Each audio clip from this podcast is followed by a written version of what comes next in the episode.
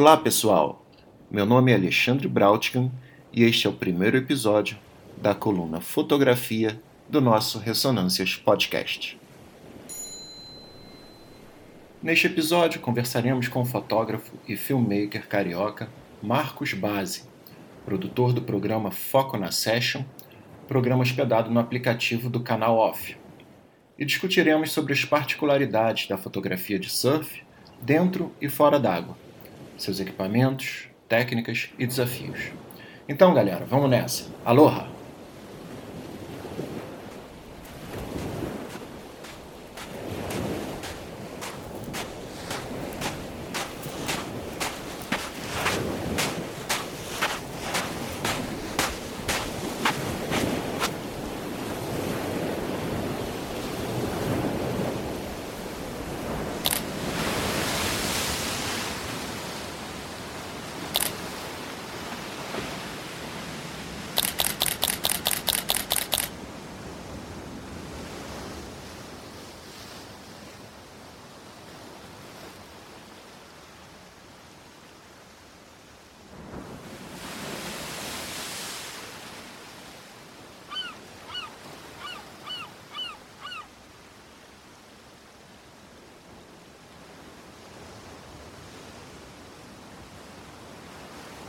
Então, na verdade, eu, eu era surfista, né? Fui surfista durante, sei lá, muitos anos da minha vida, desde 10 anos de idade.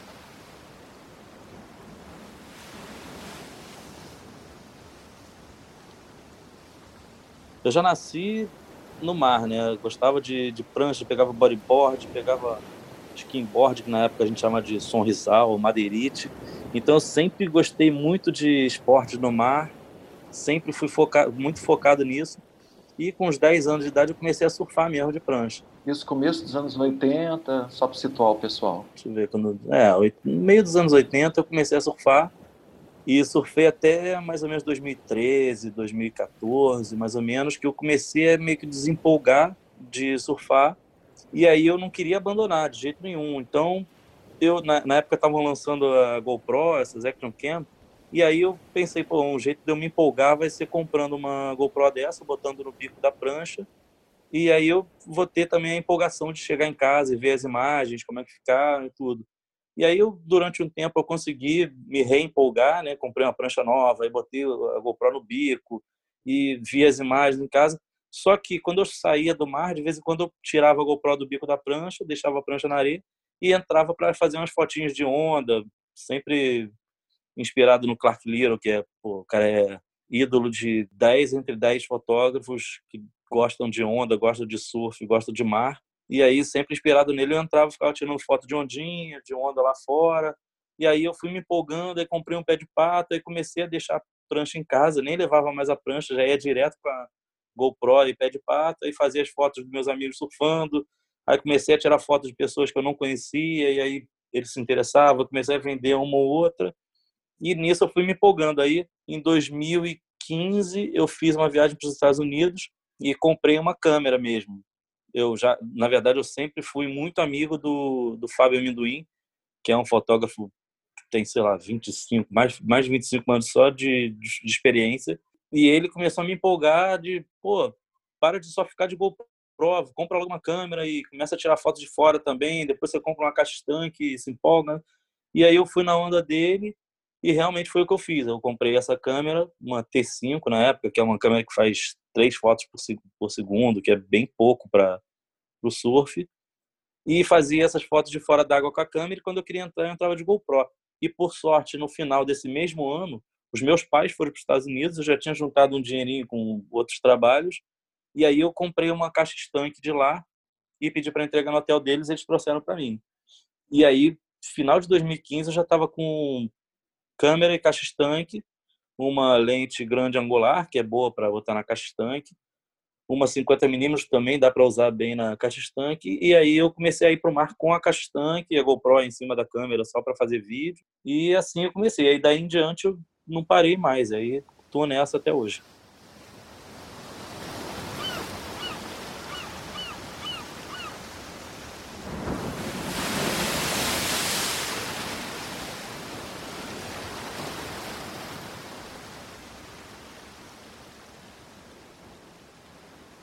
É meio clichê falar isso, mas é, o melhor equipamento para você começar é o que você tiver na mão, é o que você tiver acessível, na verdade. Você tem um celular, você compra uma capinha qualquer de a prova d'água, claro que qualquer não, né? Compra uma confiável.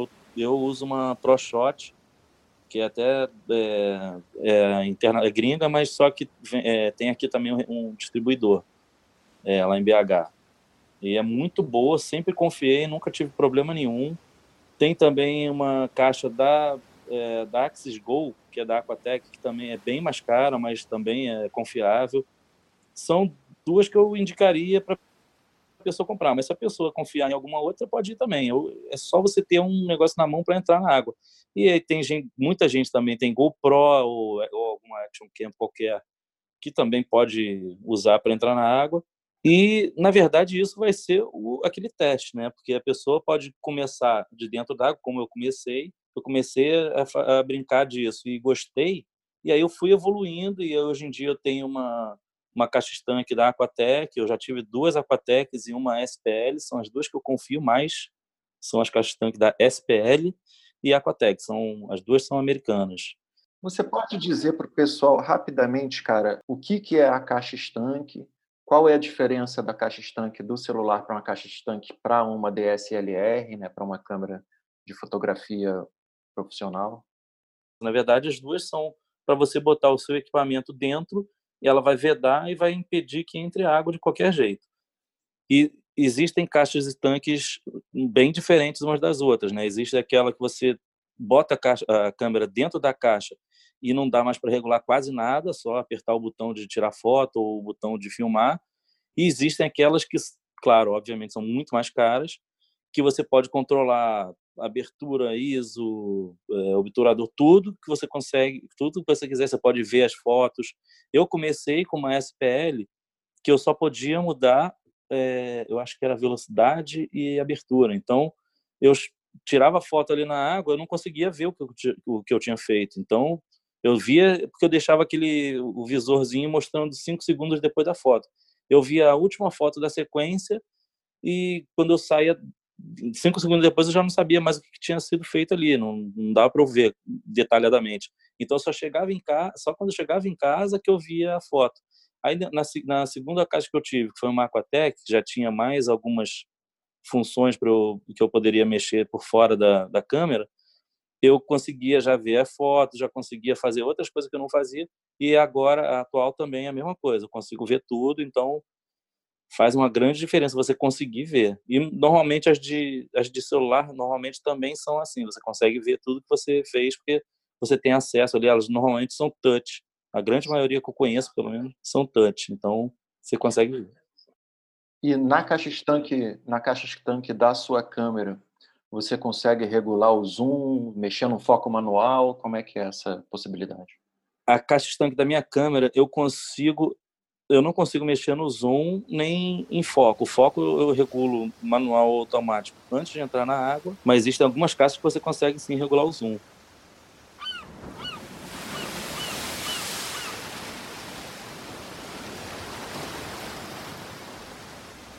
É, sobre lente, eu uso uma 1020 da Sigma.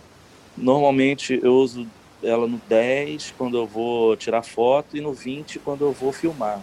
E, amba, e na verdade, sempre que eu uso essas aí, eu, eu boto no foco manual, porque eu sei que ela, por ter uma, é, por ser grande angular e ter uma grande abertura, é, é o objetivo ali, a melhor coisa para mim vai ser eu pegar a imagem toda focada, né? Não vou perder nada no foco. Eu boto foco infinito manual e não perco nada.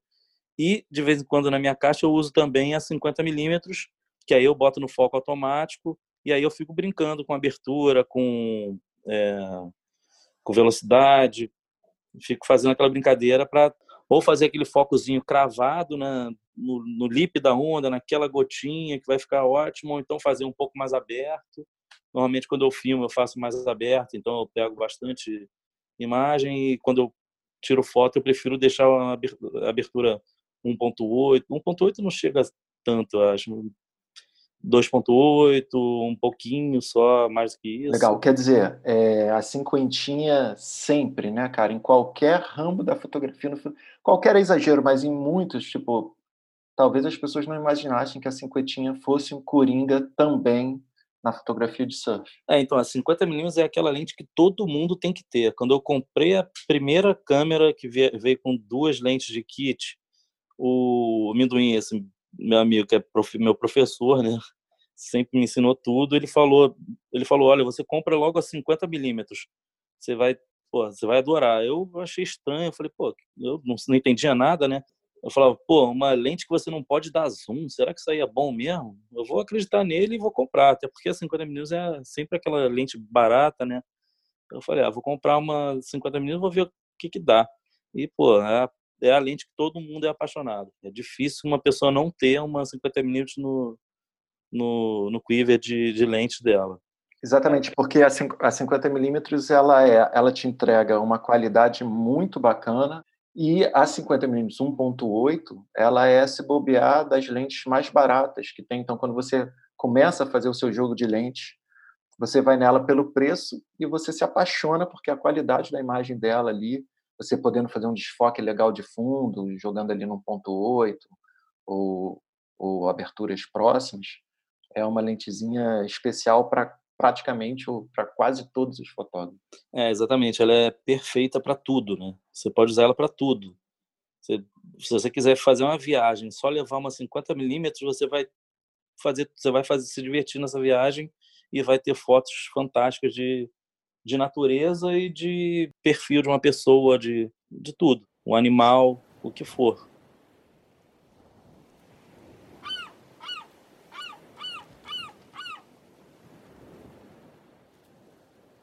E eu sempre tive, para fora d'água, eu sempre fotografei com uma 70-200 da Canon, né, é, F4, porque como eu fotografava muito surf e esportes no sol, então do lado de fora, tranquilo, não precisava de uma, de uma lente tão clara, F4 já me servia bem, só que eu estava com pouco, pouco alcance, então eu comprei um extender de 1.4 vezes, usei durante muito tempo, até que agora, esse ano, esse mês, né, na verdade, acabei de voltar de viagem e eu trouxe uma lente que eu estava apaixonado, mas não conseguia não estava conseguindo comprar porque eu não viajava. Agora viajei, eu tive que comprar ela, que foi a Sigma 150-600.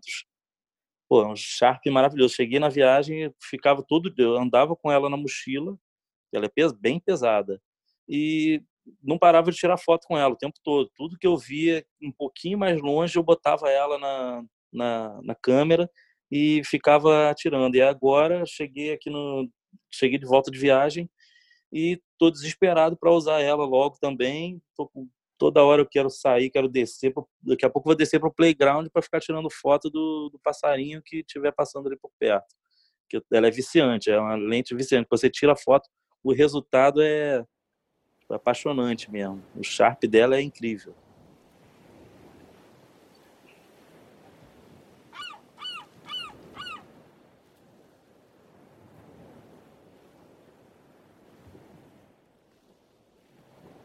Comecei por uma T5 que faz três fotos por segundo, que para esporte radical, como surf, skate, é bem pouco, né? Três fotos por segundo não é nada. Uhum. E eu fiquei um bom tempo, fiquei uns dois anos com ela, fiz boas fotos, fiz, me diverti, aprendi pra caramba com ela, indico bastante, porque ela é bem barata. E depois eu comprei uma 7D usada, e fiquei um tempo também com a 7D. A 7D acho que, eu acho que faz sete fotos por segundo, que já é, para mim já era uma diferença, né? Eu é, tava é, naquele tec, tec. É, eu ficava naquele tec, tec, tec, tec. E aí, de vez em quando, eu tava do lado de algum amigo meu que tava com a 7D, eu ficava até com vergonha. Eu falava tec, tec, tec, e o cara. Trrr. Aí, quando eu comprei a 7D, eu me senti na lua. Eu falei, pô, agora eu tô bem. Aí, realmente, eu tava bem, tava bem pra caramba. Até que agora, pouco tempo atrás, eu comprei uma, uma Sony A6500 que faz 10 fotos por segundo. E, pô, dá, é que é mirrorless. E dá até preguiça de chegar em casa e ver quantas fotos eu fiz num, numa sessão de surf.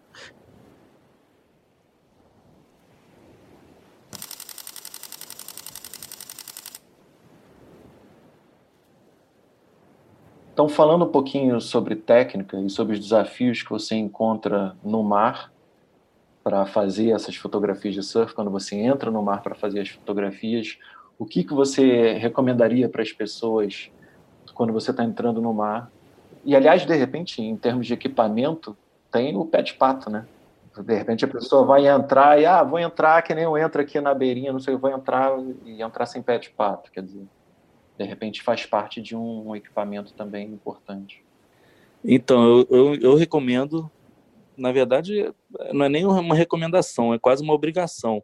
Quem vai realmente tirar foto de onda, de surf dentro da água, não tem como entrar sem pé de pato. Não, não só pela pessoa precisar nadar para não se afogar, porque isso aí dá para a pessoa não se afogar, se a pessoa tiver noção de mar. Mas porque tem correnteza, tem o cara pegou uma onda lá longe, você vai perder a onda porque você não conseguiu chegar a tempo no, no lugar que faria foto legal. Então, pé de pato é uma coisa essencial para quem quer tirar fotos dentro d'água. E pé de pato é aquele negócio também, é um, tem muita gente, tem, claro que tem marcas ótimas, mas tem muita gente que se adapta com marcas um pouco inferiores, que é até bom a pessoa se adaptar com, a, a isso porque é mais barato mas porque o, o pé de pato, ele, o melhor pé de pato é o que não machuca o teu pé, porque é muito difícil você arrumar um pé de pato que não, não machuque o seu pé. Então, quando você achar um, fica com aquela marca ali para sempre, não, não tenta trocar não. Cola nele. É. Cola nele. E eu, quando eu tiro foto de 50 milímetros, eu vou só com o pé de pato, a câmera, caixa tanque, pronto. Quando eu vou de grande angular, como eu fico muito perto do, bem mais perto do surfista, eu uso capacete. Eu acho essencial que eu já tomei umas quatro pranchadas na cabeça, umas três pessoadas, surfistadas na cabeça, mas porque também eu assumo que quando eu estou com capacete eu me sinto muito mais confiante e fico muito mais em risco, né? Eu não, se eu tivesse sem capacete, se eu um dia esquecer o capacete, que eu acho difícil, eu não vou estar tão em posição de risco como eu fico quando eu estou de capacete. Me garanto muito com ele. A ousadia cresce, né? Exatamente, a ousadia aumenta 300%. Beleza. É, cara, falando sobre estilo, quais seriam outros fotógrafos de surf, além do Minduim e do Clark Little, que você já citou no começo do nosso programa, que você citaria como fotógrafos que são inspiradores e que têm né, assim, ângulos, fazem fotos com ângulos diferentes e criativos. Tem o Zac Noel, que é um havaiano que eu gostei muito, eu sempre gostei muito dele, até porque quando eu tinha a SPL, a caixa estanque SPL, ele era patrocinado pela SPL. Então era tipo meu meu ídolo porque eu usava o mesmo equipamento que eu, sabe? Você se identificava assim pelo equipamento. Exatamente, eu, eu me, me, identificava pelo equipamento dele, queria fazer igual a ele, achava que ia fazer igual a ele porque ele tinha a caixa tanque igual a dele. Pô, tem um grande amigo meu também, o Luiz Blanco. A gente chama de Paçoquinha, porque quando ele começou, há, sei lá, 15 anos atrás, ele andava com o Minduim e era como se fosse como se fosse eu hoje com o Minduim, era ele com o Minduim. Ele aprendia tudo com o Minduim e aí ele era o Paçoquinha, era o estagiário do Minduim. E ele faz umas fotos incríveis. Às vezes eu vou com ele para algum lugar para tirar foto, ele só faz de fora d'água a gente vai para algum lugar, aí salta do carro ele já fala, então, a gente se encontra aqui tal hora. Então, a gente se fala no telefone quando for para embora. E ele some, aí todo mundo fica perguntando, é, cadê o Blanco? Foi embora? Aí eu já respondo, eu já sei o que responder. Eu já falo, não, ele não foi, com certeza ele não foi embora. Ele está em algum canto aí, está dentro de uma lixeira, está pendurado no, no, avião que está passando, está em cima do, do coqueiro, algum lugar ele está. E aí, realmente, depois de tarde, ele vai aparecer com as fotos mais impressionantes, ele, ele usa muito composição, então ele pega aquela, aquele pedaço de areia, pega aquele coqueiro, pega lata de lixo, pega tudo que for interessante, pega aquele o senhorzinho passando na, na frente, ele faz uma composição que sempre fica demais, as fotos dele são são hipnotizantes.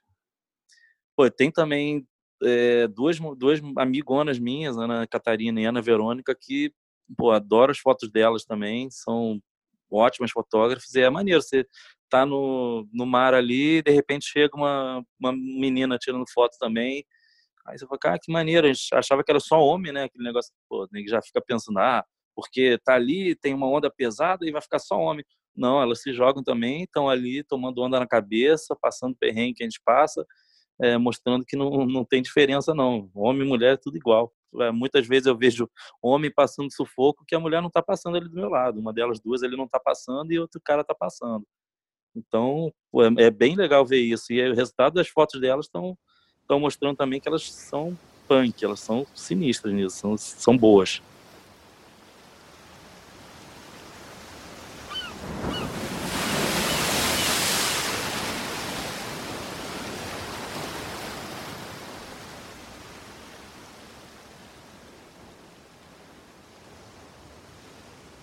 Então, uma coisa importante também para quem está começando é saber o posicionamento para ficar no mar, né? Para você não ficar na frente do, do, surfista, atrapalhar a onda dele, atrapalhar uma foto sua e a foto de outras pessoas que estiverem no mar fazendo a foto com você. Não dá para você pegar uma câmera, pegar um pé de pato e achar que já, já sabe tudo e sair entrando e pronto.